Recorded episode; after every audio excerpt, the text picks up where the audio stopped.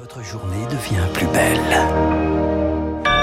Excellent début de journée à l'écoute de Radio Classique. Il est tout juste 6h30 et voici votre premier journal. La matinale de Radio Classique avec François Geffrier. Et Charles Bonner, le journal essentiel commence avec une place en finale de Coupe du Monde de football. Et la quatrième pour la France sur les sept dernières participations obtenues hier soir contre le Maroc.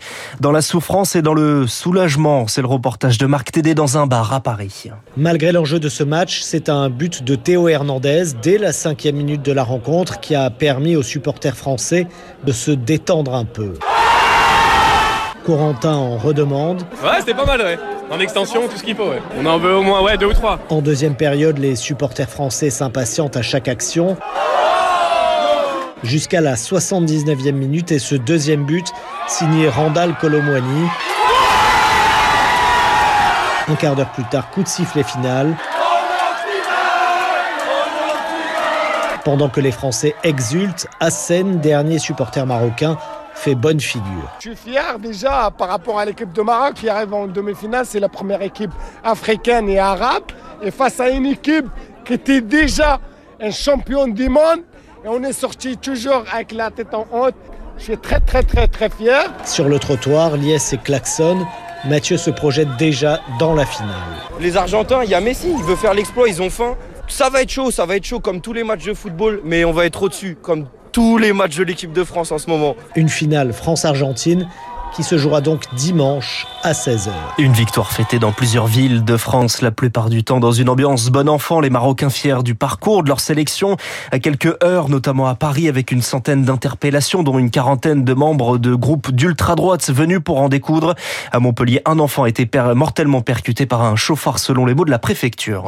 Au Qatar, il reste donc quatre jours pour préparer le combat face à Lionel Messi. Et il faut bien le reconnaître, cette place en finale, c'était presque inespéré avant le mondial, entre les blessures et les contre-performance. Rémi Cette réussite qui porte la marque d'un homme, le sélectionneur Didier Deschamps. S'il avait fait quelques centimètres de plus, Didier Deschamps aurait été un excellent basketteur. Personne ne maîtrise mieux l'art du rebond que le sélectionneur des Bleus. Quand elle s'envole pour le Qatar, la France avance sans certitude, avec une seule victoire sur les six derniers matchs, des blessures en pagaille et le souvenir douloureux d'une sortie de route prématurée lors du dernier Euro. Un scénario que beaucoup voient se répéter pour ce mondial, tant les vents semblent contraires. Mais qu'importe les pépins avec lesquels il faut jongler, Didier Deschamps est un compétiteur hors norme, taillé pour les missions commando. À Doha, en seulement quelques jours, le boss des Bleus se mue en architecte de génie. D'un groupe fait de vieux briscards et de jeunes bien plus inexpérimentés, il fonde un collectif équilibré, soudé, où les égaux sont mis de côté. Une équipe sûre de sa force, obsédée par la victoire. Cette gagne qui a toujours été le carburant de Deschamps.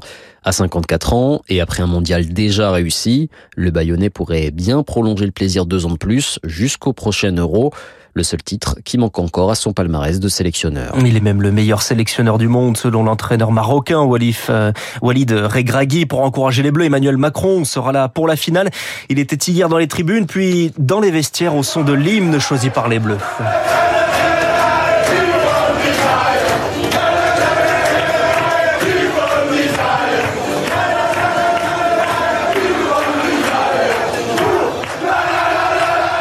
Free from Desire de Gala. Voilà, c'est vraiment pour se faire plaisir. Emmanuel Macron qui résume l'ambition en une phrase. Jamais deux, sans trois. Free from Desire. Après, c'est plus flou sur les paroles hein, qu'on entend. Ah, c'est là, là, là, là, là. Apparemment, c'est ça les paroles. On va, on va les vérifier. On va revenir évidemment sur cette qualification tout au long de cette matinale.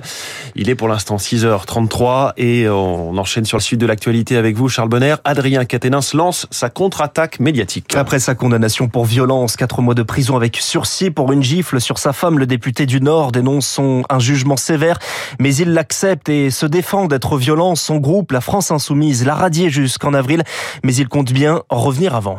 Je reviendrai vraisemblablement euh, dès le mois de janvier à la reprise des travaux parlementaires. J'ai, je respecterai la décision collective qui est de de faire en sorte que je ne puisse pas siéger sur leur banc pendant une période de quatre mois avant de les réintégrer. Donc, Donc le plus probable, c'est que je sois euh, en non inscrit. Mais oui, mon intention est d'y retourner. Adrien Quatennens hier soir sur BFM TV, les derniers kilomètres d'un marathon parlementaire semé de 49-3 pour le budget de l'an prochain.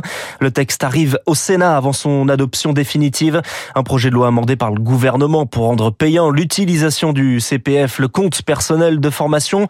Un non-sens dénonce le socialiste Olivier Faure. mort C'est complètement insensé. Le gouvernement explique euh, que avec la réforme des retraites, il faudrait que les gens se forment plusieurs fois dans leur vie. Ben alors, pourquoi est-il revenu sur ce personnel de formation? Il était intégralement supporté par la collectivité. Eh bien, ce sera en fait aux salariés de se payer leur propre formation. Tout ça est incohérent. Ils veulent à la fois donc faire en sorte que les gens travaillent plus longtemps et les empêcher de se former. Et le gouvernement l'a fait comme toujours en catimini. Il vient faire les poches des salariés qui veulent se former. Olivier Faure interrogé par Lauriane Tout-le-Monde, le siège du parti Renaissance perquisitionné hier dans le cadre d'une enquête sur le financement des campagnes présidentielles d'Emmanuel Macron. Les locaux parisiens du cabinet de conseil McKinsey également perquisitionnés pour des soupçons de favoritisme. Il s'est reconverti en consultant pour grosses entreprises et chef d'État Dominique Strauss-Kahn est visé par une enquête pour blanchiment de fraude fiscale. Cinq hommes renvoyés aux assises après l'attentat du marché de Noël de Strasbourg. C'était en décembre 2018. Cinq personnes tuées par un terroriste islamiste armé d'un couteau et d'un revolver, tuées par la police après 48 heures de traque. Les cinq personnes jugées par la cour d'assises sont soupçonnées de l'avoir aidé. Ce sont désormais toutes les régions de France qui sont en alerte face à la grippe. Conclusion du bilan hebdomadaire de Santé publique France. Les hospitalisations ont presque doublé. En revanche, le pic de bronchiolite qui touche les nourrissons semble dépassé. Et puis une grève des aiguilleurs de la SNCF ce week-end, mais une grève avec peu de conséquences. Le trafic est quasi normal aujourd'hui et demain. Seule une vingtaine de TGV annulés sur les 700 prévus.